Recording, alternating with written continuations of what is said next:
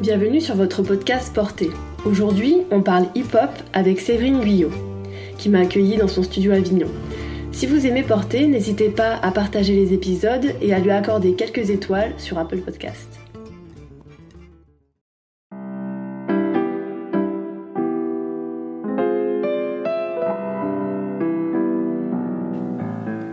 Porté, c'est un podcast sur la danse qui ouvre la porte à une communauté d'individus au parcours très différents, mais qui tous, chacun à leur manière, sont entrés dans le mouvement.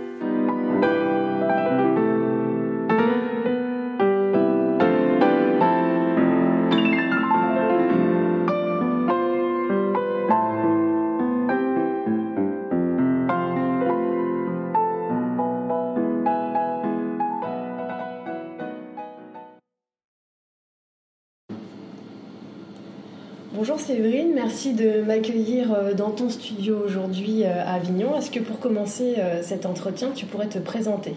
Oui, bonjour Charlotte, merci à toi de, de vouloir faire un podcast sur moi. Alors je me présente, je m'appelle Séverine Guyot, je suis la directrice artistique de l'école de danse Le Studio Avignon depuis maintenant quelques années, que j'ai monté en 2007.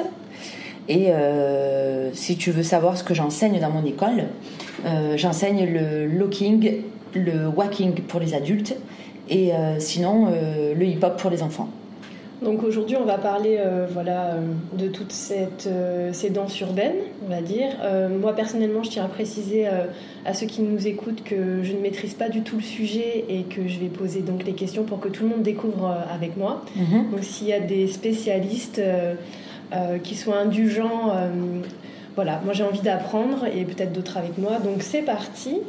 Euh, est-ce que tu peux m'expliquer d'où vient le hip-hop et quand il est apparu et surtout pourquoi? Alors le hip-hop, c'est euh, alors la danse hip-hop. Il faut savoir que c'est une danse qui s'inclut dans une culture. Donc le hip-hop, ça veut tout et rien dire euh, dans le sens où dans la danse hip-hop, il y a plusieurs matières, plusieurs styles qui sont bien différents et bien distincts.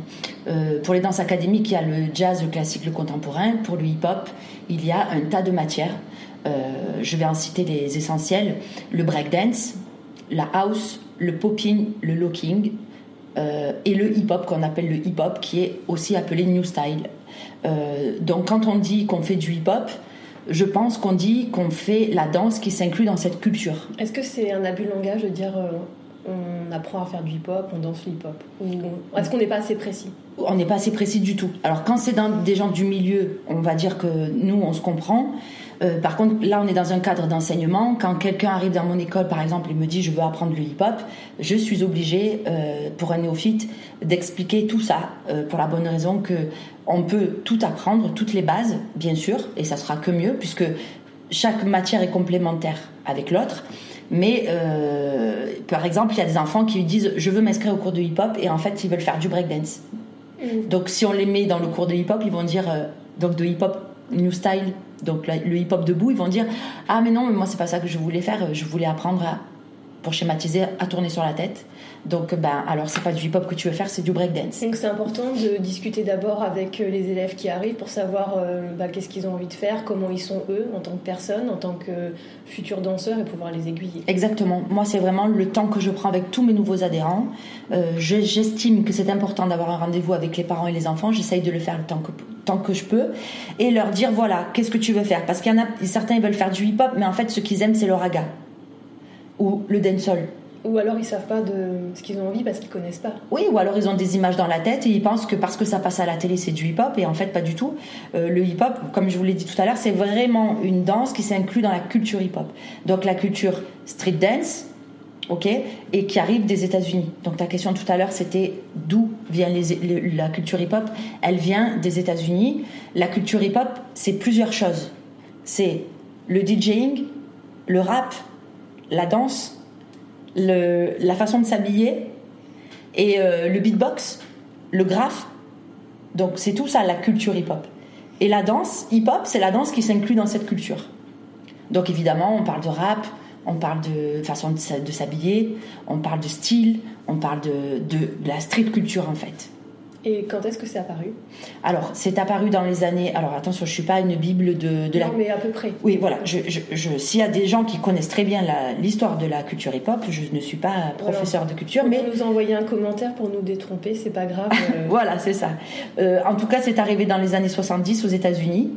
Euh, donc, dans la culture noire américaine et latino-américaine c'est un mouvement contestataire euh, euh, de ce qu'on m'a expliqué, de ce qu'on m'a dit, parce qu'il faut savoir que c'est aussi une culture orale, hein, donc euh, ça s'apprend aussi comme ça, en, rencontrant des pionniers de la danse qui nous disent comment ça s'est passé.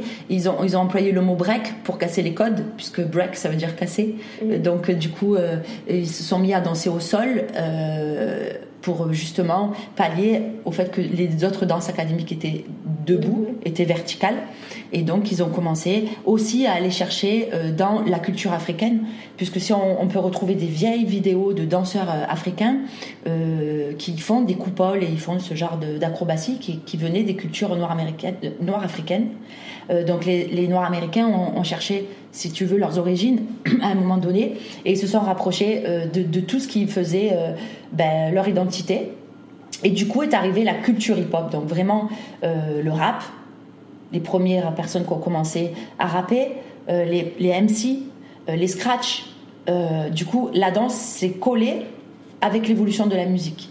Donc à chaque évolution, la danse s'est adaptée. Exactement. C'est pour ça que nous, on a, on a les cultures old school, la danse old school qu'on appelle, et la danse new school. La old school, c'est en, théorie le popping, le locking et le breakdance. ce qui est apparu au début. C'est ça. Au début, avec les musiques, les breakbeats. Euh, donc c'est pour ça qu'il faut avoir vraiment une notion de, musique, puisque la danse s'est adaptée à l'évolution de la musique. Donc il faut avoir une bonne écoute euh, musicale. Et une bonne culture musicale pour comprendre la danse hip-hop. Ça peut aussi s'apprendre en dansant, finalement. Bien sûr, c'est ce qu'on fait. Par exemple, dans les cours de, de Locke, euh, qui, est une culture old school, une danse old school, on préconise en tant qu'enseignant d'utiliser des vieux sons. Alors, évidemment, dans hip-hop, on est libre, on fait ce qu'on veut. On peut très bien faire du locking sur euh, C'est-à-dire, c'est des, des, morceaux qui datent de quand? Des années 70. Voilà. Là, c'est vraiment. Euh, alors après, il y a les pionniers du looking qui veulent pas entendre parler des années 80, tu vois, du funk des années 80. C'est déjà trop récent. Cool and the Gang, voilà, c'est déjà trop électro. C'est vraiment James Brown, euh, voilà, l'époque de James Brown, où il y a des cuivres, on entend, on entend des. Voilà, après, il y a vraiment les pionniers. Dans des battles, j'ai déjà vu des, des, des, pionniers américains qui faisaient arrêter les musiques pour dire stop, ça c'est pas old school, on fait pas du looking sur ce type de musique. Mais bon, les mentalités évoluent. On, on trouve des gens qui ont vraiment envie, qui, qui, dansent sur tout. Le locking, finalement, on peut le danser sur tout, mais pour l'apprendre. C'est ça qui est important, pour que les enfants ou les gens qui apprennent le lock soient baignés euh, dans comment c'est né, euh, le feeling, le flow, le ressenti. Je pense que c'est mieux d'apprendre sur des musiques old school. Voilà, mais après, rien n'empêche de pouvoir varier un petit peu par la suite, et euh, du moins qu'on a les bases. Bien sûr, parce que les bases, elles sont calées sur l'histoire de la musique et comment ça s'est passé. Donc, euh, une fois que tu maîtrises ça, tu es libre de faire ce que tu veux. Si tu as envie de faire du lock sur du flamenco, euh, personne va te dire euh, ça, c'est pas du lock. Oui. Voilà. Donc, est-ce que c'est lié à un rythme particulier? Oui, parce que du coup, comme je te disais, par exemple, pour le locking, c'est beaucoup instrument, avec les instruments, donc les cuivres. et le lock, c'est une danse aussi j'ai peur de déborder, mais qu'on se perde un peu, mais je vais essayer d'expliquer que la danse hip-hop, elle est née dans la rue. Quand on dit qu'elle est née dans la rue, c'est-à-dire qu'il n'y avait pas des choses écrites euh, sur un cahier où on disait tel mouvement se fait comme ça, tel mouvement se fait comme ça. Non, les gens se faisaient des cercles dans la rue, parce qu'ils n'avaient pas de salle pour danser. Et euh, cette énergie du cercle, du freestyle qu'on appelle en hip-hop, elle est très importante et elle fait partie des basiques. C'est avec ça qu'on apprend la danse hip-hop. On n'apprend pas la danse hip-hop face à un miroir, euh, en, imitant son professeur. Donc c'est pas seulement professeur face à l'élève, c'est plus euh, l'effet de groupe. Exactement. Alors l'effet de groupe est surtout comprendre l'histoire, la vibration, euh, pour se mettre dans l'ambiance de l'époque. Une fois qu'on a compris ça, on apprend la technique et on comprend ce qu'on est en train de faire et pourquoi on le fait. Après, c'est un peu comme toutes les danses finalement, parce que hum, avant d'être plus ou moins codifié, euh, je vois par exemple pour la danse classique, il n'y a que l'école Vaganova qui a codifié euh, une méthode. Peut-être, non, peut-être d'autres. Oui, il y a l'école Bournonville aussi. Enfin, il y a plusieurs. Mais l'école française, c'est de la transmission orale. Et euh, c'est vrai qu'il y a beaucoup de, de danses voilà, qui se transmettent comme ça de, de génération en génération sans qu'il y ait de réelles bases écrites. Mhm. Peut-être maintenant il y a la vidéo, c'était, ça devient plus simple, mais il y a des choses du coup qui se perdent, qui évoluent et qui changent, et des bases qui traversent le temps parce qu'elles sont solides, sûrement. Mhm. Et comment la danse hip-hop des États-Unis est arrivée en France? Euh, alors, moi, je te dirais par l'émission HIP HOP de l'époque. Euh, c'est Sydney qui l'avait. Euh, alors, moi, j'étais petite. Hein. Je suis née. quel âge? Ah, je, suis née en 1975 et je crois que HIP HOP c'est dans les années 85, je crois. Donc j'avais 10 ans. Donc je peux pas te dire que j'ai vu les émissions, c'est pas vrai. Je les ai vues en replay.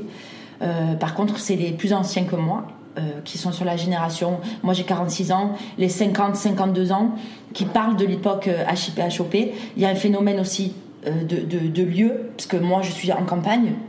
C'était pas vraiment, si tu veux, une mode pour les gens d'ici.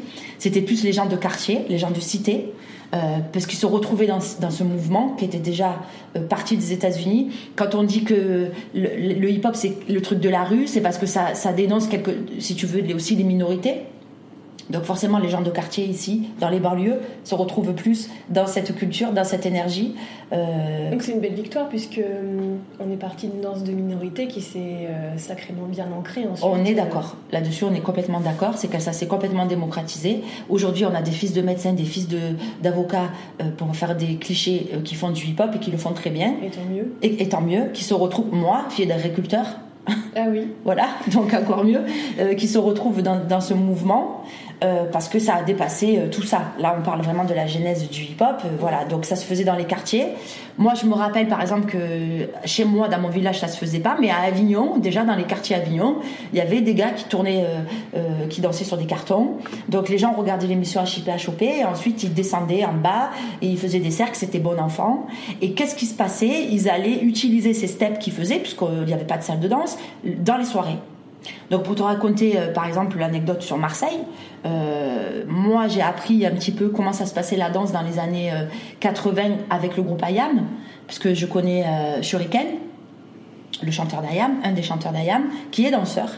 Et quand j'étais jeune, j'ai beaucoup échangé avec lui et il me racontait ça. En fait, ils ont découvert le rap, puisque c'est quand même un, groupe phare rap français, en dedans, il y avait des danseurs. Il y avait Malek, il y avait François, il y avait euh, Shuriken.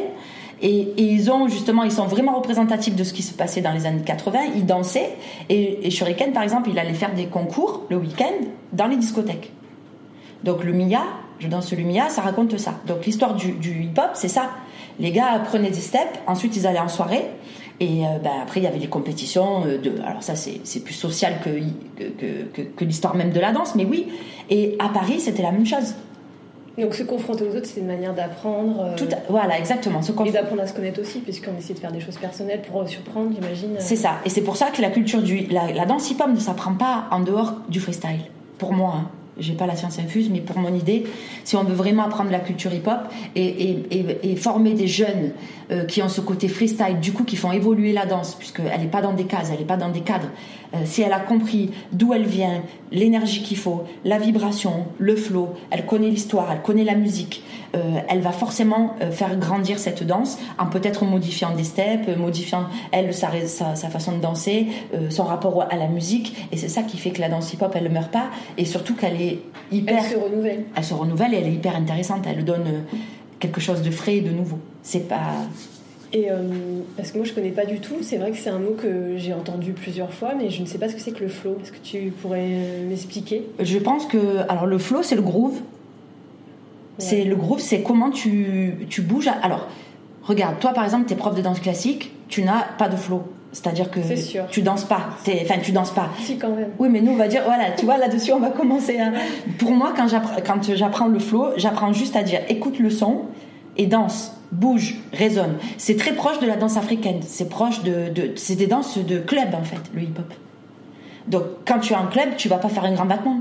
Non, tu vas pas réfléchir sur comment tu positionnes ton corps pour faire un grand battement ou un grand jeté ou je sais pas quoi. Si tu... En fait, voilà. vous, vous commencez par le flow et en classique, je pense qu'on finit par le flow. Voilà, exactement. Donc, en tout cas, moi, c'est comme ça que je l'enseigne parce que je peux pas mettre de la technique sur euh, quelqu'un qui a un bâton. Euh, tu peux pas apprendre à faire un up and lock ou faire un, geste en, en popping, ne serait-ce que le fresno. Tu vois, le fresno, c'est la base euh, du pop vraiment le premier. Ben dans ce fresno, avant de comprendre le positionnement du bras euh, perpendiculaire au sol, euh, la contraction du, des muscles, etc., tu apprends juste la résonance de ton déplacement, transfert d'appui avec la danse qui vient. Donc il faut déjà comprendre ça. Et dis-toi que chaque technique dont je t'ai parlé tout à l'heure, la house, le lock, le pop, le, le hip-hop, euh, euh, le break, ont des, des flows différents. D'accord. Donc on peut être à l'aise dans un flow et pas dans un autre Exactement. D'accord. Par exemple, tu as des gens très connus en danse hip-hop, on va dire qu'ils sont les meilleurs au monde, ils font qu'une danse. Je vais te citer euh, par exemple mon prof de pop qui s'appelle Richard Pop, qui est un grand monsieur de la danse hip-hop qui est marseillais. Il fait que du popping. Bon, aujourd'hui, il a évolué, il a envie de faire du hip-hop, il a envie de faire euh, de la house. Alors attention, il danse tout très bien, mais sa spécialité, c'est le pop. Oui, il a son amour premier, c'est. Voilà. Comme les breakers, il y a beaucoup de b-boys, ils font que du break. C'est pas pour ça qu'on les reconnaît pas dans la culture hip-hop, tu vois. Oui. Voilà. Après, il y a des gens, ils font que du lock, que du locking. C'est des meilleurs au monde. Alors, ils dansent de tout parce que c'est une danse de partage. Forcément, on est dans cette culture. Donc, quand on va en soirée, on danse sur tout. Mais euh, là où tu es bon, où tu es performant, où, où les gens te reconnaissent, c'est dans une certaine matière. D'accord. Donc en fait, il euh, y a un, un passage où on est forcément obligé de se spécialiser. Euh, si tu veux devenir, euh, entre guillemets, en faire ton métier, donc ça veut dire euh, juger des battles, gagner des battles. Ça, c'est un métier. C'est-à-dire, on peut en oui, vivre. bien sûr qu'on peut en vivre. D'accord. Bien sûr qu'on peut en vivre. Il y a beaucoup de danseurs qui vivent que de ça, D'accord. bien sûr. Euh, en fait, comment ça se passe? Tu rentres dans le game des battles. J'ai envie, de te- j'ai envie de te dire, c'est la base euh, pour euh, être reconnu dans le milieu. Il y a un classement Il y a un classement, tout à fait. Alors, c'est pas un classement officiel euh, d'une fédération qui mettrait euh, des, des chiffres. hein. Vous n'êtes pas trop dans l'officiel, les fédérations. Ah, les- surtout pas, non, non, surtout pas, Ah, non, surtout pas, on veut surtout pas y rentrer d'ailleurs. Euh, au contraire, donc euh, l'idée c'est de se dire, en fait, tu as une renommée de la, de, de- du milieu, quoi. Tu as une validation du milieu. Il faut se faire un nom. Il faut se faire un nom. Le nom, tu le fais en gagnant des battles. Euh, pas forcément. Il y a des gens qui sont aussi dans des compagnies, qui ont plutôt choisi le côté artistique et qui travaillent, qui travaillent dans des compagnies et qui sont chorégraphes, qui sont connus. Ils sont autant respectés que les autres. Par contre, c'est vrai que le côté urbain, euh, freestyle, il se reconnaît aussi dans les compagnies. Tu vois, Euh, il faut quand même s'être frotté à un moment donné au freestyle. Et on ne peut pas arriver euh, sans avoir un petit parcours, euh, sans avoir un peu fait son chemin, euh, vu du paysage. euh. Moi, je pense qu'on ne peut pas y arriver si on n'a pas eu un parcours de freestyler. Ça ne veut pas dire forcément rentrer dans la compétition, parce que tu peux très bien faire du freestyle sans dire je vais faire du battle. Mais participer. Ben, faire des cercles, quoi. Aller dans des soirées, danser, échanger. euh, euh, pas, pas forcément pour que tout le monde fasse Waouh, c'est la meilleure ou c'est le meilleur. Non, mais ça fait partie de la culture. Le partage. Le partage, exactement. Alors c'est pour ça que euh, quand on se retrouve dans, dans des soirées ou dans des événements hip-hop dans le monde entier, euh, on n'a pas besoin de parler euh, la même langue. hein. On est tous d'accord. En général, quand on danse, c'est ça. hein. Exactement, Ouais. c'est une langue universelle.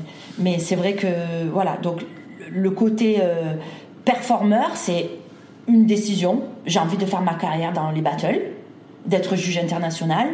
Euh, ben, forcément, tu vas être obligé de te taper dans les battles et de commencer euh, petit. C'est là qu'on se spécialise, tu vois. Parce que forcément, quand tu Petit, t'inscris. ça veut dire quoi pour toi Petit, c'est quoi petit? Ben, moi, il existe des battles à- ados, tu sais, faire des battles enfants, des moins de 16 ans. D'accord, ok. Oui, il y a des battles euh, enfants. Moi, j'ai déjà mené mes gamines euh, de 10-12 ans dans des battles. hein. Et je te garantis que dans le monde. Alors, il y a des battles spécialisés pour les, les âges. Et après, il y a des petits qui vont dans les battles de grands. Il n'y a pas d'âge, en fait. Mhm. Alors là, ils ont un peu la pression, les gens qui ont des blazes. Parce que, tu sais, quand tu as un blaze, entre guillemets, quand tu es connu, euh, je te dis n'importe quoi, tu t'appelles. Euh, euh, t'as un, t'as nom, je veux citer personne, mais tu as un nom. Et tu arrives dans un battle, tu tombes devant un enfant, tu l'as jamais vu. Toi, tu as ton nom quand même à garder, tu vois. t'es- euh, donc, euh, donc euh, c'est compliqué de tomber sur des gens que tu connais pas parce que tu peux te faire sortir à n'importe quel moment. Et c'est vrai que ça demande un entraînement. On n'est pas à l'abri d'une bonne surprise en face. Exactement. Alors attention, toujours dans le respect, l'échange. Un ancien qui va se faire sortir par un plus jeune, bon, c'est sûr qu'il y a le, le côté égo, mais c'est toujours dans le respect.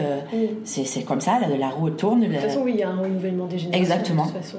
Et, les, et les jeunes, ils veulent tomber contre des grands qui regardaient quand ils étaient euh, petits Mhm. euh, sur les vidéos, qu'ils ont pris des cours avec eux. Leur but, c'est aussi ça, c'est de se confronter à eux. Et le jour où ils arrivent, ne serait-ce qu'à faire une égalité, c'est waouh. Ça y est, je commence à être reconnue. C'est une reconnaissance, ouais. Exactement. Et ça, si tu veux, c'est génial pour moi, euh, ce côté battle qu'on ne veut pas conformiser. Pourquoi? Parce qu'il y a ce côté, euh, comment on pourrait dire, euh, validation de sans note. D'accord C'est-à-dire que quand tu es dans un battle, on est quatre juges, on regarde, bam, on dit à droite, à gauche, on décide. On n'a pas à se justifier de, de faire une grille de notation. C'est euh, le ressenti. voilà. Donc il y a ce côté artistique qui est très important. C'est-à-dire que c'est, oui, c'est subjectif. On n'a pas de grille de, Voilà. de critères. Donc tu peux gagner tout le temps en fait. Si à un moment donné, euh, bah, tu vas donner une vibes, tu vas, tu vas, tu vas montrer quelque chose que, les- que, que les, les jurys n'avaient jamais vu, Il faut être innovant, convaincant. innovant, convaincant, et sur et je te, ça je, je le dis, le rapport à la musique. Oui. Voilà, on peut pas faire de battle sans son. Hein, c'est, Parce que euh, ça vient de là, en fait. mais oui, c'est comment tu vas interpréter la musique. Alors, si imagine tu tombes sur un son que tout le monde connaît, a écumé, euh, qu'on entend depuis des années dans les battles, ben les jurys vont pas être très surpris si tu fais euh, Ce qui a déjà été ce qui a déjà été vu, revu, ou quelqu'un de plus fort que toi ou d'ancien a fait, et que toi, il veut ah oui d'accord, lui on a compris, il a, il a On ne vu. peut pas se permettre de faire une petite citation, si. Euh, citation, dans le milieu du hip-hop, c'est dur. ça se fait pas. Ça se dit de suite euh, Plagiat. plagiat, pompage. Voilà, il faut être très innovant justement là-dessus. C'est le milieu, il est dur. hein. Ah, c'est féroce alors. Ah, c'est très féroce, ça oui. Là, sur les réseaux, ça y va. À partir du moment où tu. D'ailleurs, il y a des combats entre. euh, des combats, hein, entre. D'ailleurs, qui se sont réglés des fois sur des gros battles comme le Juste Debout. Je citerai pas de nom encore, mais il y a eu euh, des, une demi-finale extraordinaire où chacun voulait euh, se réapproprier ce qui était à lui. Et euh, justement, ça se disait que, que cette personne, elle pompait ou qu'elle était influencée et, et, les- et se récupérer les mouvements. Tout ça sans parler euh, dans, de- dans un battle, c'était extraordinaire. Donc il y a aussi des écoles, tu vois, des crews comme on appelle. Donc euh, certains Ah, crews. Que c'est euh, Un crew, Ouais. c'est un regroupement de, de danseurs qui va être sous les, les- le- si tu veux, sous les- la hiérarchie d'un grand ou de plusieurs grands. Donc il y a plusieurs écoles, notamment sur Paris euh, ou dans le sud. Moi, par exemple, j'ai monté euh, mon crew qui s'appelle Be Proud. Be Proud. Donc en fait, euh, quand tu vois quelqu'un qui s'appelle euh, Nanana Be Proud, ça veut dire qu'elle est sous, entre guillemets, elle, a- elle s'est entraînée avec moi, c'est moi qui lui ai appris. Comment on rentre dans une crew? Oh, ben ça, c'est du- c'est de l'humain. hein. D'accord. On discute. On discute. On s'entend. La plupart du temps, c'est vrai que c'est un, un phénomène plutôt de quartier, quoi.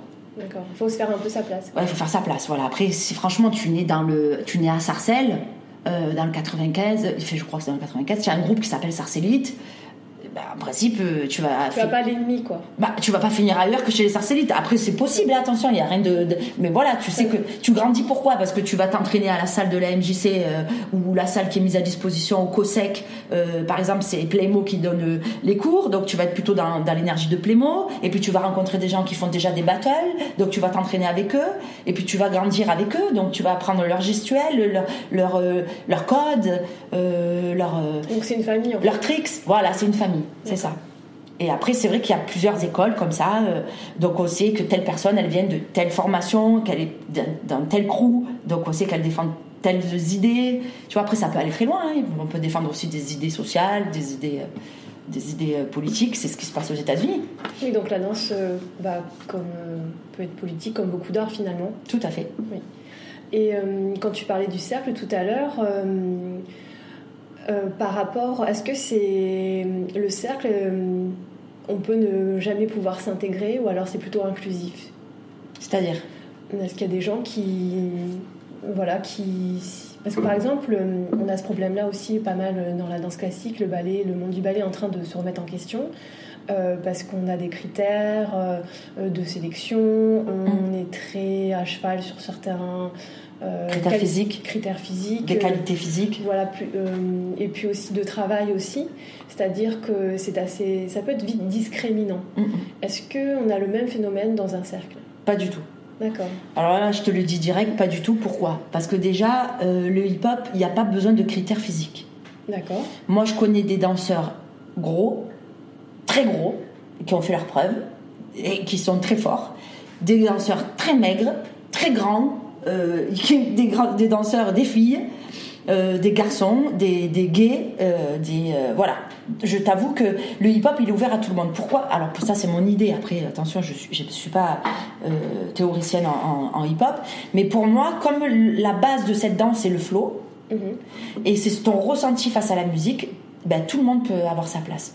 La différence, il me semble, avec euh, la danse classique, comme moi par exemple, j'aimais la danse classique quand j'étais petite, mais je savais très bien que je ne rentrerais jamais à l'opéra. Pourquoi? Parce que j'avais des grosses fesses. Et tous mes profs m'ont toujours dit, de toute façon, toi ton tutu il fait pas plateau, il remonte derrière, euh, c'est compliqué, il faudrait que tu maigrisses, il faudrait, tu vois. Ça aussi, on a cette euh, étiquette qui est en partie vraie. Ça commence à bouger maintenant, mais il n'y a pas toujours il a pas toujours eu une bienveillance ça. dans les danses académiques, surtout le classique, le jazz et contemporain, un peu moins différent, oui. Mais en hip-hop, alors du tout, pas du tout quoi. Ah, pas du tout. Jamais. Euh, moi, je pense que c'est. Monde a sa chance. Tout le monde a sa chance. D'ailleurs, il suffit que tu regardes un petit peu le panel des, meilleurs au monde. Hein. Tu as de tout. Tu as des filles très jeunes, des filles très maigres, des filles euh, euh, qui font du break, qui sont acceptées. C'est des big girls. tu as des gens qui vont dans le walking.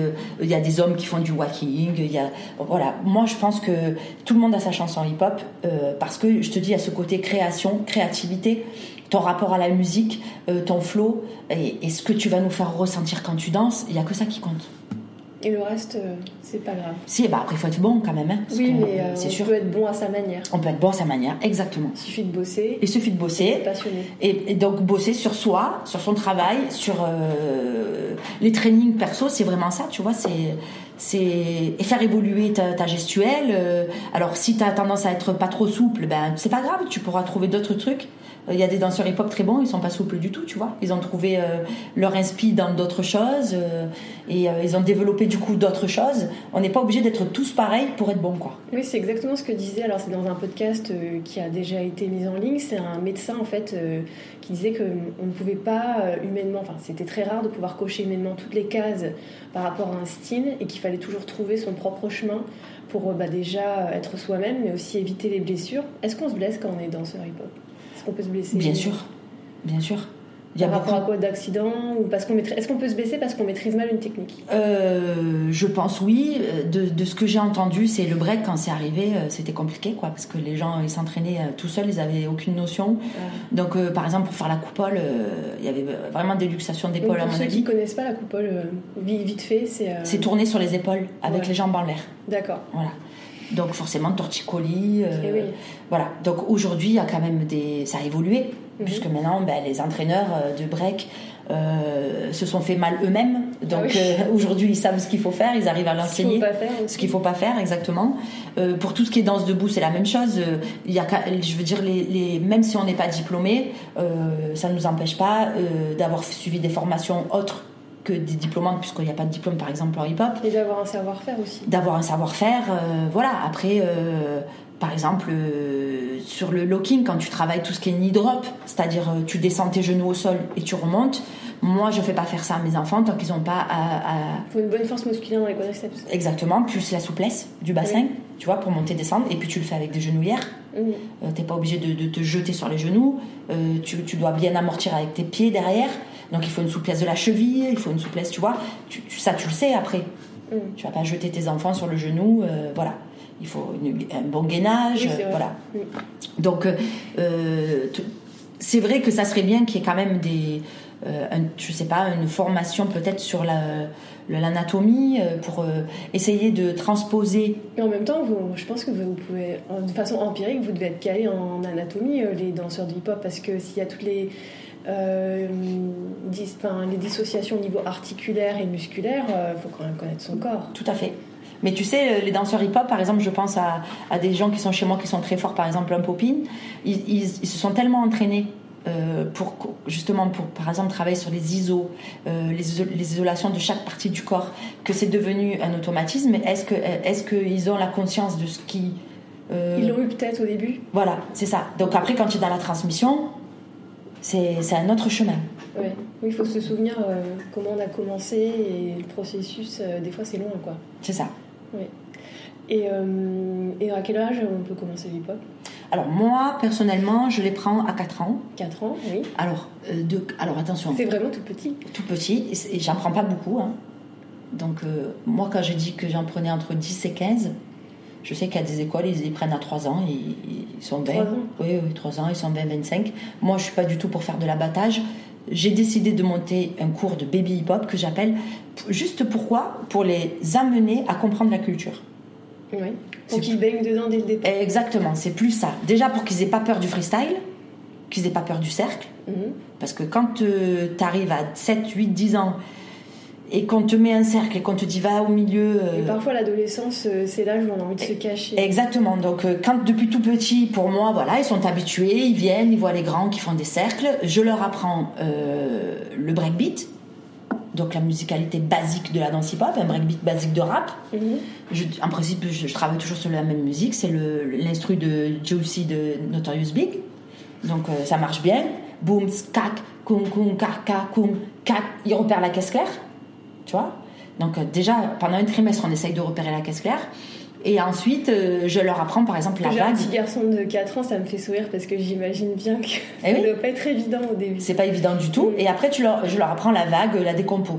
Donc, Mhm. euh, plier le poignet, le coude, l'épaule, l'épaule, le coude, le poignet, la main. Et ensuite, je leur apprends, euh, je pense que, tu sais, de pied devant, gauche, en croix, quoi. Le travail en croix, devant, derrière. Au moins pour avoir Oui, il y a les directions. les directions, voilà. Les pliés, qu'on appelle nous en hip-hop les flex. Mhm. Parce qu'il faut avoir la résonance avec la, la musique, tu vois, avec la caisse claire. Donc, suivre la musique.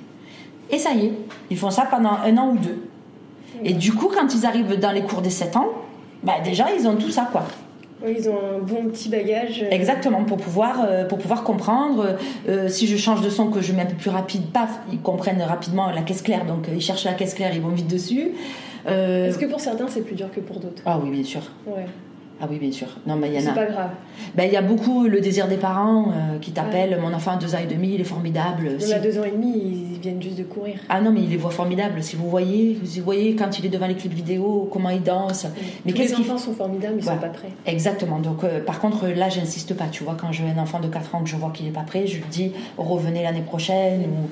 Voilà, parce que l'idée, c'est pas de les dégoûter, parce que c'est un cadre aussi. Oui, c'est vrai. C'est un cadre. Donc, euh, Et puis, finalement, quand un petit garçon il vient pour apprendre le hip-hop, euh, dès que tu as le dos tourné, il tourne sur les fesses, ou tu vois, il croit, il veut faire du break en fait, souvent. Oui, oui. Dans sa tête, il veut faire ou Michael Jackson. Mais tu sais, on a le même. euh, on a aussi les fantasmes, les préjugés sur la danse classique. hein. Mm. Nous, c'est les pointes. Voilà, les pointes, c'est ça. Voilà. Ils veulent tous faire des ben, pointes. nous, euh, c'est le break. ouais, c'est ça, nous c'est le break. Les petits ils tournent sur les fesses. euh, Nous, ils tournent sur les orteils. Voilà. Donc ben, c'est la même chose, tu vois, il faut les cadrer, leur expliquer que ça sera plus tard, que d'abord il faut qu'il ait... Moi, j'espère, jusqu'à 8 ans, 9 ans, ils font pas de break chez moi. Tu vois, j'essaye de les faire passer sur le cours des 4-5, les cours des 6-8, et ensuite, quand ils sont prêts, voilà, on peut commencer à faire du break, mais au moins ils, ils- ils savent la musique, ils savent danser sur le son, ils, ils connaissent les directions, ils ont un minimum de d'aisance debout, parce que dans la partie breakdance, il y a, aussi- il y a ce qu'on appelle le top rock, Mhm. donc c'est toute la partie avant de descendre au sol, c'est la préparation en fait qu'on Oui, parce appelle. qu'on passe pas sa vie au sol non plus. Non plus. Voilà. Donc toute la partie, si tu veux, debout qu'on fait avant de descendre au sol. Cette partie-là, moi, je la prends euh, voilà, jusqu'aux 7-8 ans. Et ensuite, s'ils veulent aller au break, ils vont au break. Mais pas avant. Oui, mais bon, déjà, ils savent faire le début, quoi. Ouais. Et du coup, les profs de break sont très contents. Oui, ils ont pas ça à Ah faire. bah, ils me disent, ouais, ils savent déjà faire le top rock, euh, le basique. ils, ils connaissent déjà la caisse claire. euh, tu vois oui, oui, parce que même par terre, euh, on a besoin de- d'avoir des repères musicaux, finalement. Ah ben, dans le break, ce qui fait la richesse du breakdance, c'est que finalement, on est, on va dire, dans un aspect un peu gymnique. Parce Mhm. qu'on va faire du Thomas, on va faire des trucs athlétiques, des vrilles, Mhm. donc des trucs euh, de, de gym, mais sur la musique. C'est ça qui est formidable. C'est que ce que je te disais tout à l'heure par rapport, euh, par rapport euh, à, la, à la danse debout, c'est la même chose. Un b-boy euh, qui va prendre le son, tac, tac, tac, tac, tac, tac, avec des, des passe-passe de jambes, il va s'arrêter sur la caisse claire, bim, il fait un freeze. Euh, quand la musique elle fait do, euh, je sais pas, un truc musical, une mélodie, il va faire un mouvement qui va ralentir pour qu'il soit sur le, sur le son, c'est formidable. Là, on se dit waouh, là, c'est vraiment. euh, On est, on est presque sur les effets spéciaux. Exactement. Par contre, euh, un gymnaste, il s'occupe pas de ça, lui. hein. Il doit faire euh, Non. parfaitement euh, son mouvement, La figure, oui. la figure, voilà, sans s'occuper de musicalité, ou même s'il y a une notion de rythme dans son mouvement, on n'est Oui. pas sur de la musicalité. Voilà, Le, le rythme, en fait, c'est plus lié à la coordination pour passer les difficultés techniques, je finalement. pense, exactement. Donc le break, bien sûr, c'est. Enfin, pour moi, c'est une des, des matières les plus spectaculaires de, de la culture hip-hop. hein. C'est. Est-ce qu'il y a un travail particulier sur le corps? Par exemple, bon, je sais que, alors moi je parle pour ma partie, la danse classique, on, voilà, il y a un travail à la barre, au centre, et puis on s'est vite aperçu que ce qu'on demandait était de plus en plus exigeant pour le corps, c'est-à-dire qu'on danse pas maintenant dans les années 2020 comme on dansait dans les années 1930. Euh, donc euh, il y a un, peu plus de cross-training par le, pilate, euh, une certaine forme de musculation, l'endurance. Est-ce que le hip-hop, enfin, vous êtes organisé quelque chose ou vous êtes resté enfin, juste sur la danse et puis il n'y a pas quelque chose à côté Je pense que c'est freestyle. C'est chaque danseur fait son propre entraînement. D'accord. moi, dans l'école, je suis sur un entraînement, un échauffement articulaire, musculaire tant qu'on peut. Ensuite, est-ce que par exemple il y a du gainage, du renforcement musculaire Bien sûr. Ah oui, ça par contre, tous les danseurs hip-hop. Euh, on est un peu obligé. Je pense qu'on est obligé parce que déjà pour la performance, euh, c'est euh, même si tu fais de la house, c'est cardio. Oui. Tu fais du, hip-hop, c'est cardio. Je veux dire, toutes les musiques hip-hop, quand tu vois un battle au freestyle ou, une choré, tu as vu ce qu'il faut donner en 1 minute 30 ou en 2 minutes, quoi. Oui, c'est assez explosif. Voilà, c'est explosif. Donc on est obligé de travailler cette explosivité, je sais pas si ça se dit, euh, je pense. Plus à côté. Oui, il y a beaucoup de danseurs qui s'entraînent énormément, qui font du crossfit, euh, qui font, euh, qui sont en salle. Alors pas forcément de la musculation, hein. pas avec des appareils, mais moi tous les danseurs que je connais. Au poids de corps, des choses comme voilà, poids de corps, c'est ça. Gainage, abdos, étirement bien sûr. Je crois que les abdos c'est pour tout le monde. Hein. Ouais. Ouais. voilà, mais gainage beaucoup, traction. Ah oui, d'accord. Et cardio footing. Euh. Et après, moi, je, par exemple, pour avoir fait les compétitions hip-hop internationales, le championnat du monde à Las Vegas, du coup, j'étais avec euh, les équipes chorégraphiques. Là, c'était pas freestyle, c'était chorégraphique. Euh, ils ont un sacré entraînement. Hein. Nous, à côté, pourtant, on avait un, prof de fitness avec nous, qui est Sana, qui nous accompagnait, qui était notre coach, des, des, gamines. attention, les Japonais c'est un autre état d'esprit. C'est un autre état d'esprit. Ils s'entraînent beaucoup. C'est des athlètes, quoi. Et donc, euh, le hip-hop, bon, alors c'est parti des États-Unis, c'est arrivé en France parce que nous, en France, donc on en parle. Et dans le monde, euh, est-ce qu'il y a des, des, des bataillons de, ailleurs, euh, en Asie, en Afrique? Est-ce que c'est revenu en Afrique après? Comment ça se passe? Alors, la danse hip-hop, elle, danse elle est dans le monde entier. D'accord, donc ça c'est bien éparpillé. Ah oui. alors, il y a une grosse, grosse communauté de danseurs au Japon. D'accord. Énorme. Euh, il y en a partout. Philippines. Moi, quand j'ai fait Hip Hop International, il y a des grosses équipes oh, pardon, aux Philippines. Euh, euh, Chine, évidemment. Ah oui. Chine, il y a beaucoup, beaucoup de danseurs en Chine. Il y a un événement qui s'appelle le KOD. D'accord. Alors, pour te donner un exemple, nous, quand on fait une présélection de, de battle, donc ça veut dire que les danseurs ils viennent, ils vont danser devant le jury, ils ont 45 secondes ou une minute. Mhm. Euh, donc c'est quoi freestyle? Bah, c'est tu sais pas quel son va mettre le DJ, mhm. il envoie le son et toi tu fais un passage devant le. Donc c'est l'impro. C'est l'impro, voilà. Enfin pseudo-impro parce que tu t'as travaillé avant.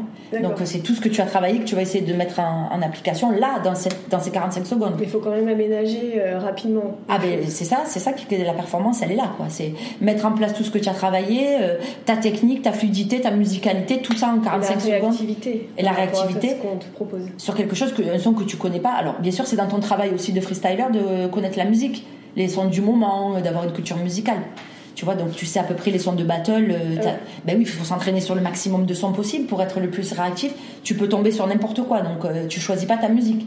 Et quand, quand tu t'es préparé pendant un an, par exemple, pour aller faire le Juste Debout à Paris, t'es pas là en train de dire ah c'est pas le son qui me plaît, dommage. Non, tu as passé tellement d'heures que tu dois donner. De toute façon, n'importe quel son qui est, tu dois donner.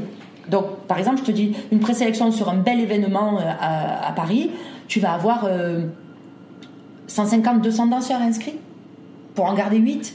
D'accord. En Chine, sur une matière, je crois qu'ils sont 1000, 1500. Mais ils sont beaucoup hein, sur le nombre. C'est comme ah. la Russie, c'est un grand pays. Ah oui, c'est incroyable. Donc le KOD, euh, quand tu gagnes le KOD là-bas, tu te dis qu'il y a eu énormément de. ça dure trois jours, je crois, l'événement. Enfin, tu vois. Et est-ce que ça se voit euh, les particularités de différentes nationalités quand ils dansent? Oui, bien sûr. Oui. Et eh oui, il y a l'école japonaise, l'école chinoise, l'école coréenne. Euh, bien sûr, moi, par exemple, dans ma matière en walking, euh, euh, l'école américaine, elle va pas du tout danser euh, comme les Japonais. Les Japonais sont plus dans la rapidité, c'est de, vraiment de la performance. après, tu vas être les Italiennes, elles sont plus sur sur le feeling. après, tu as les, les Russes.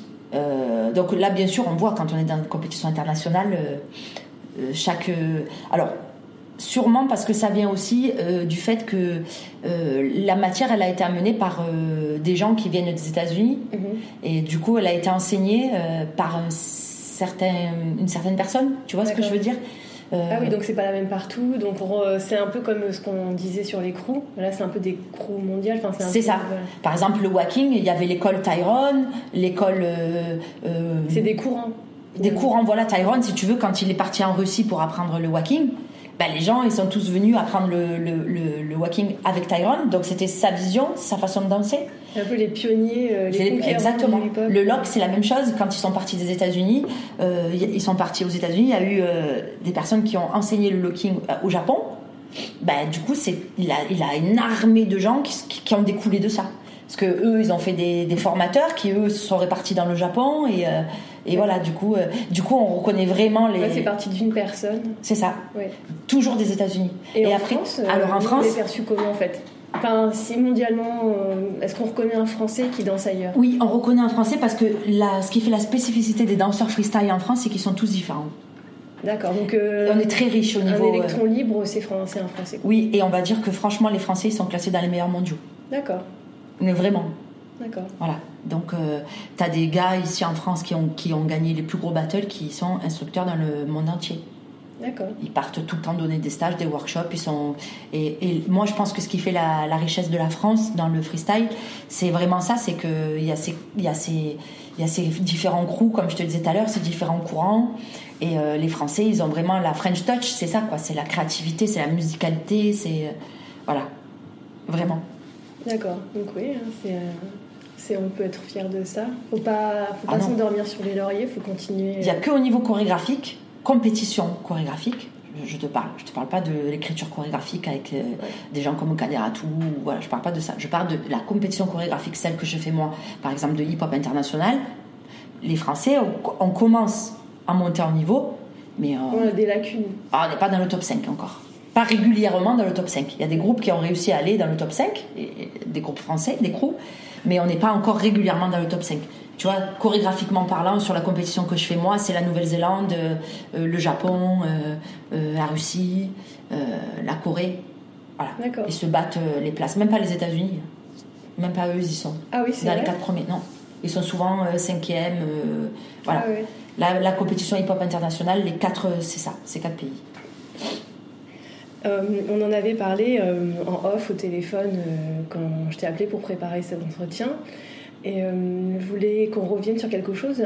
Tu m'as dit quelque chose qui m'avait marqué. Tu m'avais dit que le break, c'était un peu la danse classique du hip-hop. Est-ce que tu pourrais développer cette, cette métaphore? Parce que ça ça m'a fait sourire et je voulais en savoir plus du coup. Je pense que le break, quand je t'ai dit ça, c'est parce que physiquement, si tu ne te prépares pas physiquement à faire du break, tu ne peux pas euh, être bon, comme le classique. Il me semble que quand tu dois faire, euh, pour me rappeler d'avoir galéré pour arriver à faire un grand développé, Il y a pas mal de choses à mettre en place. oh voilà, ben, le break c'est la même chose. Si tu veux tourner sur la main, euh, faire un, un, un- un- je sais plus comment ça s'appelle, 99, je crois, tourner sur le, Un le plat. pas, je sais pas. Mais tu vois, tourner sur le plat de la main en équilibre, il me semble que si tu alignes pas tout ton corps pour que ça tourne, ça tournera jamais. La vrille, c'est la même chose. Donc c'est vraiment euh, de la performance, tu vois, comme le classique. Si tu veux que ça fonctionne, Donc il y a une idée de placement. ah, voilà, une idée de placement, exactement. C'est pour ça que je te, je te dis ça. Et, euh, et, et le break, c'est tellement de la performance que si tu n'es pas aligné, si tu n'es pas placé, ça ne passe pas. Jamais. Même si tu as du flow, euh, même si tu as de, tout ce que tu veux, euh, la différence avec les autres danses.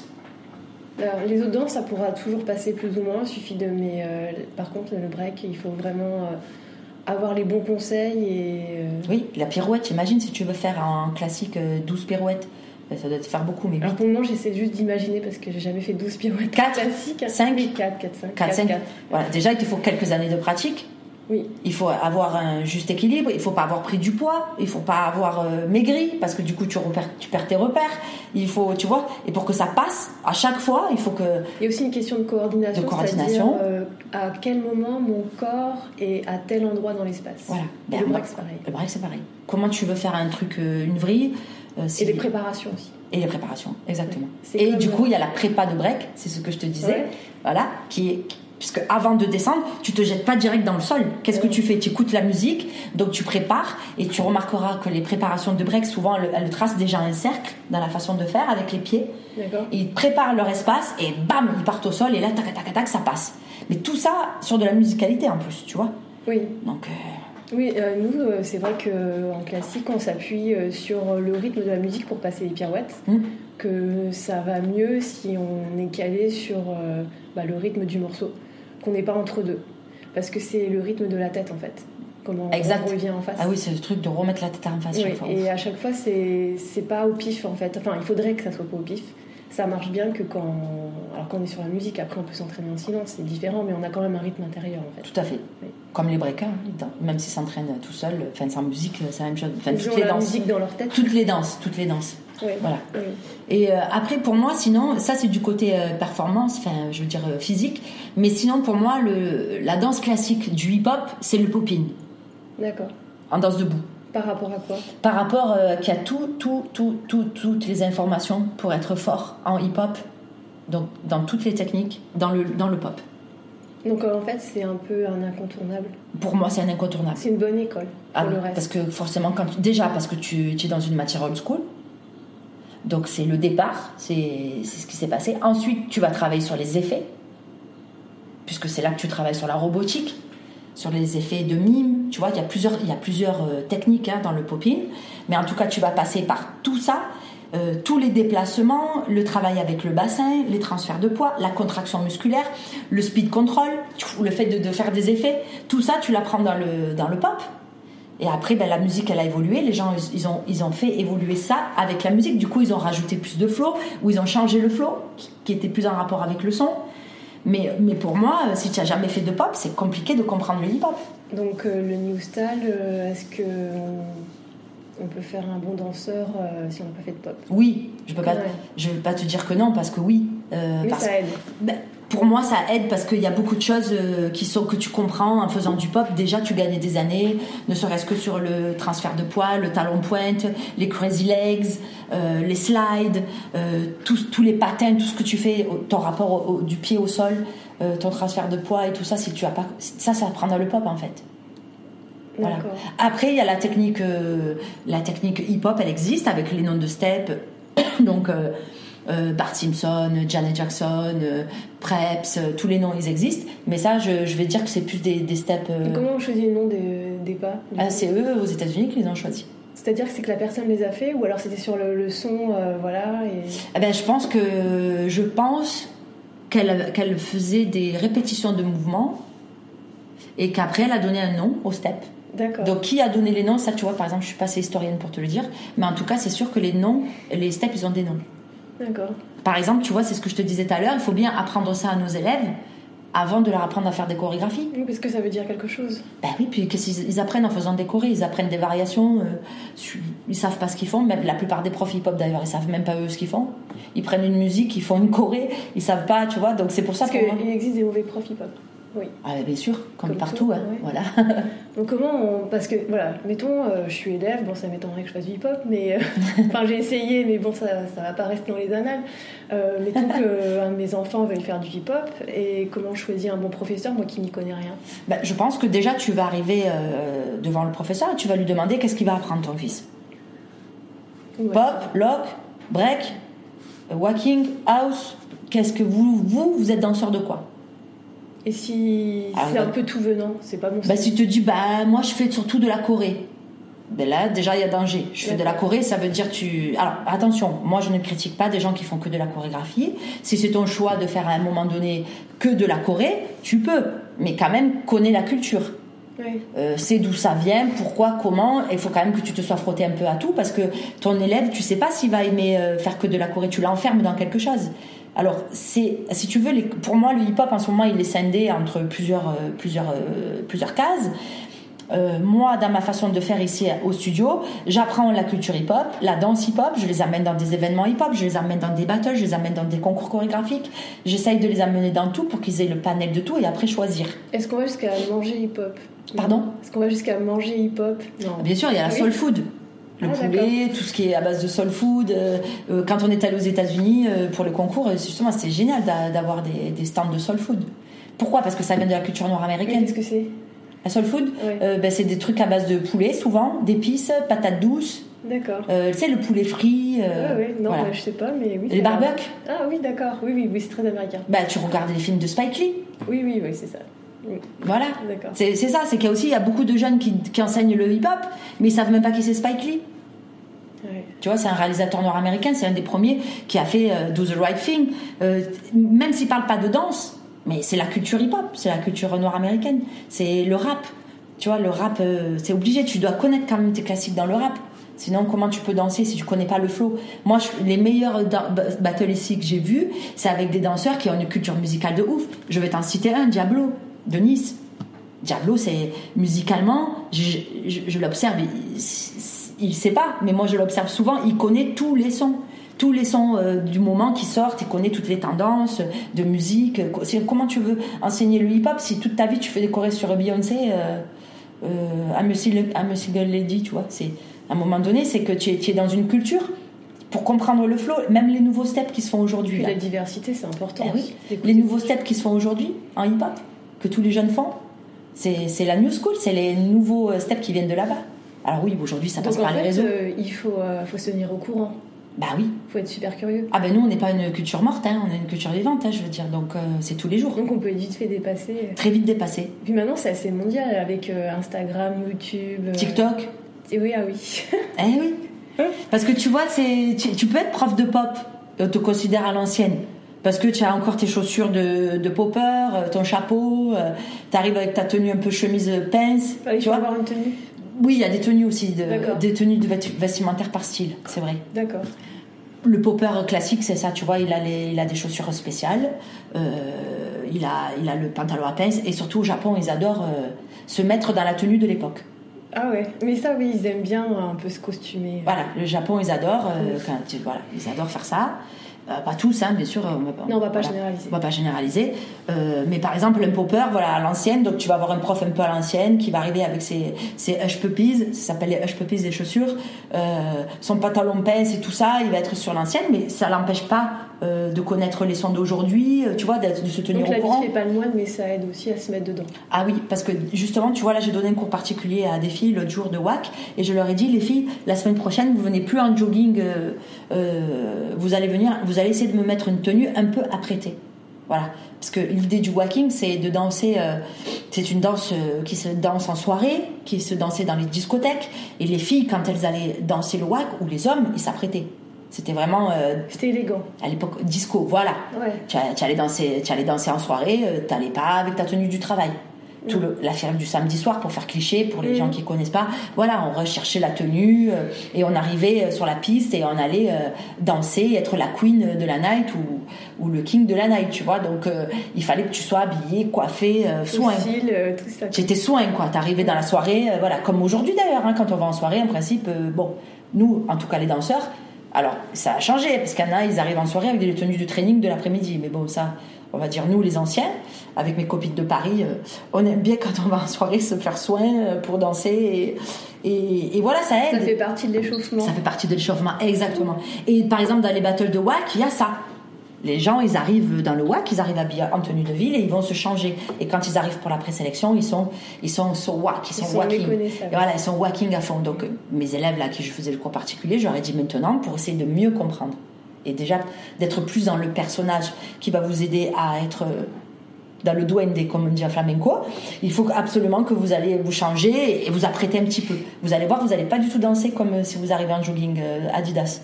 On va, ça va changer un petit peu votre personnalité. Bah, le jogging, ça a la cote, hein, parce que même en classique, il y en a qui arrivent en jogging. et oui. C'est pas pareil. euh, on- Après, euh, ça... oui, les professionnels, oui, on... et encore maintenant, il y a beaucoup de tenues euh, super sympas où Mhm. euh, on peut se faire plaisir et pas être juste tiré à quatre épingles, mais quand même rester dans le style. Quoi. Bon, il me semble que pour travailler, si demain je me remets au classique, j'aurais envie de mettre mon collant, tu vois, Après, d'être bien, bien tenu, pour je veux bien faire mes mouvements de bras. Je vais pas. Il faut s'y croire un peu, peut-être. Voilà, il faut s'y croire un peu. Eh bien, bien Ouais. sûr, bien sûr, tu as raison. Et euh, du coup, pour faire un petit peu une passerelle, euh, est-ce que c'est possible, selon toi, d'enseigner euh, le hip-hop dans un conservatoire? Moi, je pense que le hip-hop, il a tout à fait sa place dans un conservatoire. dans la mesure où on va enseigner le hip-hop avec tout ce que je t'ai dit avant. D'accord, donc ça serait ambitieux quoi. Bah oui, parce que regarde, il me semble que quand vous faites le DE de jazz, vous apprenez l'histoire du jazz, Oui. vous apprenez l'histoire du classique, vous apprenez l'histoire du, du contemporain. Ben, le hip-hop, c'est pareil. Si, on ne peut pas enseigner le hip-hop si on ne connaît pas sa culture. C'est pour ça qu'il y a des formations privées, très très bien faites, Mhm. Euh, dans lesquelles il y a des pionniers du hip-hop en France, pour parler des formations en France, des gars qui sont allés chercher les infos aux États-Unis, des gens qui ont côtoyé, des, qui sont revenus ici, euh, qui ont les bonnes infos, la bonne histoire, euh, et, et- et donc c'est très bien. Est-ce qu'il y a quelqu'un qui a essayé de consigner tout ça par écrit pour pas que ça se perde? Il y a des livres Oui. sur la culture hip-hop, sur l'histoire, il y a- y a pas mal, il y a des films. Oui, donc en fait, quand on s'intéresse, il y a quand même pas mal de ressources. Bien sûr, En, en- au dehors de tout ce qui peut être aussi euh, contenu multimédia, euh, qu'on a beaucoup d'accès aujourd'hui à pas mal de choses. Donc, euh, il y a pas mal de livres écrits hein, sur l'histoire du hip-hop, bon, sur la danse. Bah, du coup, sur l'histoire de la danse, sur l'histoire du rap, sur Oui. l'histoire de. oui. Il y a Olivier Cachin qui avait fait quelque chose, qui a fait un livre, tu vois. Mm. Voilà. Mais c'est vrai que pour moi, si on n'est pas dans la culture hip-hop, dans, dans l'histoire de la danse, tu vois, c'est un truc tout bête. Mais moi, je dis à mes enfants, quand je vois que vraiment c'est dur le flow, ils comprennent pas que. Je dis, j'arrête la musique, je dis, qu'est-ce que vous écoutez à la maison comme musique? Qu'est-ce qu'ils écoutent, papa et nous, maman? En fait, nous, en fait, les, les professeurs de danse en général, euh, on est quand même sur l'ouverture euh, de la culture Mm. par rapport à nos élèves. Bon, il y a quelques foyers où on écoute de tout, on voit pas mal de choses, mais et encore, ça dépend parce que on a tous nos goûts perso. Donc, euh, moi, je vois à la maison, euh, on a nos enfants, ils baignent dans un peu tout parce que moi, j'écoute euh, du classique, mon mari, il écoute un peu tout le reste. Donc voilà, mais je pense que c'est pas euh, c'est pas le cas de, de tous les foyers. Donc c'est vrai que nous, on est des passeurs un peu de, de culture. Oui, parce que par rapport à ce que je te disais tout à l'heure, le flow. Oui. J'ai fait l'expérience plusieurs fois. Quand j'ai des gamins qui arrivent qui ont 10-12 ans, en loc, je sens que déjà ils ont le, tu vois, le côté funky. Mhm. Ils ont le flow funky comme ça, plus que les autres. Mhm. Tu peux être sûr quand je dis qu'est-ce qu'il écoute papa à la maison? Du funk. C'est des trucs tout bêtes. Mais son père écoute du funk, sa mère elle écoute du funk, donc elle est habituée à écouter déjà ce style de musique. Quand vraiment ça passe pas souvent, la maman elle est sur des, des styles euh, que ça. Voilà, je me dis comment on va réussir à leur faire écouter du funk, les habituer à écouter ça, euh, pour qu'ils trouvent ce flow, cette résonance, cette envie de bouger sur ce. C'est à force de venir en cours de danse? À force de venir. Donc souvent ils me demandent les musiques, donc ils prennent en photo mes playlists, tu vois, pour pouvoir s'imbiber, danser. Mais je t'avoue que la plupart du temps, quand les enfants ils arrivent, ils ont déjà un petit flow. C'est qu'à la maison, ça écoute euh, la musique qui va dans le style du cours, quoi. D'accord. Mais après, on peut très bien écouter autre chose et réussir quand même. Ah, ben bien sûr. Oui. Mais ça sera un peu plus long. Oui, voilà, faut s'imprégner quoi. Il faut s'imprégner, exactement. C'est pour ça que je te dis que c'est vraiment une culture. Et que ça, c'est bien de l'enseigner dans un conservatoire, c'est tout à fait faisable. Et au contraire, je sais qu'à Avignon, il existe un back dance hip-hop. Donc ça, ça, ça peut se faire, mais vraiment euh, on peut pas on peut pas oublier tout ça quoi. On peut pas ne pas enseigner ça, sinon euh, on va faire des machines qui apprennent des mouvements Oui, c'est hors sol quoi. hors sol. Exactement. Ouais. Il faut vraiment connaître la culture. euh, C'est comme les tomates, c'est pas bon. et tu vois, c'est super bien fait pour les autres des autres disciplines. Alors et il encore, il y a des. Entre, il y a une. Il y a un monde entre la théorie et la pratique. C'est-à-dire que quand on a la chance d'avoir dans des conservatoires, même les- enfin, il y a des petits conservatoires ou même euh, des plus grands, euh, s'il y a une heure d'histoire de la danse couplée à une heure de formation musicale, on n'a pas le temps de tout voir. Il Ouais. suffit que les enfants fassent jazz contemporain classique, ils peuvent pas tout apprendre. Alors si on rajoute le hip-hop, euh, faudrait, euh, faudrait des heures et des heures d'enseignement en plus. Quoi. Mm, mm. Mais bon, c'est toujours bien d'avoir quand même une initiation, d'être au moins euh, sensibilisé aux choses et que, en espérant euh, miser sur la curiosité euh, des enfants aussi pour qu'ils aillent. Parce que on, on peut pas tout leur apprendre. Si eux, de leur côté, ils vont pas. Enfin, moi, j'ai souvenir que euh, à l'époque, il n'y avait pas YouTube, tout ça. euh, ben, mes parents, ils nous avaient abonnés à une chaîne, euh, comment ça s'appelle, je sais plus. Enfin, c'est une chaîne où il y avait des spectacles et on faisait chauffer les VHS. Mm, mm. C'est-à-dire qu'on enregistrait le truc, on le regardait 40 fois, C'est ça. on le savait par cœur. Maintenant, j'ai même du mal à regarder d'autres versions tellement je, je l'ai dans l'œil. Donc, C'est ça. voilà, mais il faut une démarche personnelle aussi, quoi. Parce que si les élèves ils ont pas ça, on peut pas tout faire à leur place, quoi. Ben moi, je pense que si on devait faire un diplôme euh, ou enseigner dans un conservatoire ou faire un diplôme euh, de hip-hop, il faudrait vraiment que ce soit fait, euh, qu'il y ait un, un conservatoire que de ça, quoi. Parce que comme je t'ai dit tout à l'heure, c'est tellement riche. Il te faut un cours de pop, un cours de lock, un cours de house, un cours de wack, un cours de... Tu vois euh, Je veux dire, à un moment donné, on peut pas faire euh, un bac conservatoire, un bac danse ou je sais pas quoi hip-hop et un prof. Oui, un prof peut pas tout faire. Non, si on, si on fait quelque chose de diplômant, il faut prendre en compte tout ça. Parce que les, chaque matière est transversale aussi, tu vois. Le loc apporte au pop, le pop apporte au WAC. Et en plus, les conservatoires, ils aiment bien, ça, la notion de transversalité. C'est ça. Donc, euh, je veux dire, même le jazz pourrait apporter, le contemporain pourrait apporter, mais déjà, rien que dans le hip-hop, regarde tout ce qu'il y a à faire. Et on en est un peu loin parce que le ministère de la Culture, là, ils sont pas très conscients que la danse. euh, Enfin, si, les, certaines danses sont. euh, sont assimilées à la culture, alors il faut remplir bien des petites cases, euh, Mm. c'est-à-dire euh, être professionnel ou être subventionné. Mm. Mais alors tous les autres, euh, il y a beaucoup de travail aussi à faire là-dessus. C'est pas le sujet du jour, mais. Tout à fait. Parce que tu vois, les transversalités, c'est surtout parce qu'on regarde, le- le- il y a beaucoup de pas en house qui viennent de la salsa. Mm. Parce que la house, c'est. Il y a aussi un petit cours de salsa aussi, hein, finalement. Bah oui. Tu vois, c'est que c'est des, des danses sociales quoi. Le hip-hop c'est une culture sociale, c'est la rue, c'est la street, c'est comme ça, ça s'est transmis comme ça. Aujourd'hui, il y a des gens qui donnent des cours. euh, euh, voilà, après il y a le côté commercial, comme je te disais, chorégraphique. Il y a des gens qui sont très très bons en chorégraphie. Attention, parce qu'ils en ont fait une matière. D'accord, oui, on est. Oui, voilà. Le... Là, on est sur des, des performeurs aux États-Unis, surtout. Les gars, ils en ont fait une matière. C'est-à-dire que ils prennent un- une musique et ils décortiquent la musique comme on le ferait en freestyle, mais en chorégraphie. D'accord. Tu vois, ça veut dire que Donc non seulement en plus il y a déjà toutes ces sortes de danses, mais il y en a des nouvelles qui arrivent sans arrêt. c'est ça. Donc en fait 24 heures ça c'est pas suffisant. Il faudrait. euh, Voilà, parce que la pour moi, la matière hip-hop chorégraphique, c'est une matière à part entière. C'est-à-dire, déjà, il faut être très bon danseur de hip-hop, freestyle général au départ, parce que sinon, voilà. Et ensuite, tu prends la musique et tu décortiques la musique. Donc, déjà, euh, au niveau des 8, les effets qu'il y a, tati, plus euh, au-dessus de tout ça, euh, ce que ça donne en flow, en style, en, ressenti. Et tout ça, tu le mets dans une choré qui va durer 8-8. Donc c'est de la dentelle. Il y a des chorégraphes euh, américains, bah, c'est des monstres. Mais c'est des freestylers aussi, attention. Moi je les ai vus, euh, euh, des Vinen Nguyen, des, euh, des Puspos, etc. Je les ai vus aux States, euh, ils rigolent pas dans les cercles. Oui. Voilà, c'est pas des gens qui sont là à suivre des cours, euh, leurs profs, et puis quand tu les lâches pour danser, eux, ils savent pas danser, ils sont assis ou sont au bar, ils boivent euh, un whisky au lieu d'être dans les cercles. Tu vois ce que je veux dire? C'est vraiment des danseurs freestyle à la base. Et ils en ont fait une matière.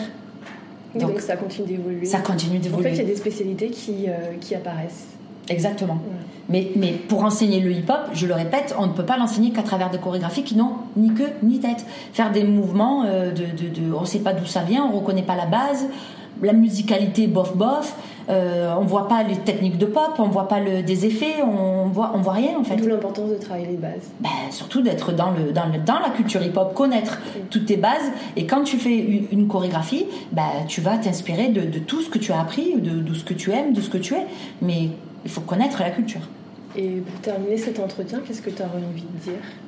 Pour, euh, pour terminer cet entretien, Par rapport à la, au hip-hop par rapport à tout ce qu'on s'est dit. ben moi j'ai envie de dire que ce qu'il y a de fabuleux dans la danse hip-hop, c'est que ça évolue tous les jours, ça continue d'évoluer. Et euh, il il faudrait, euh, je pense que ça serait bien qu'il y ait des prises de conscience pour tous les gens qui enseignent, parce qu'il n'y a pas de diplôme. Donc du coup, si tu veux, on peut enseigner le hip-hop comme on en a envie. hein.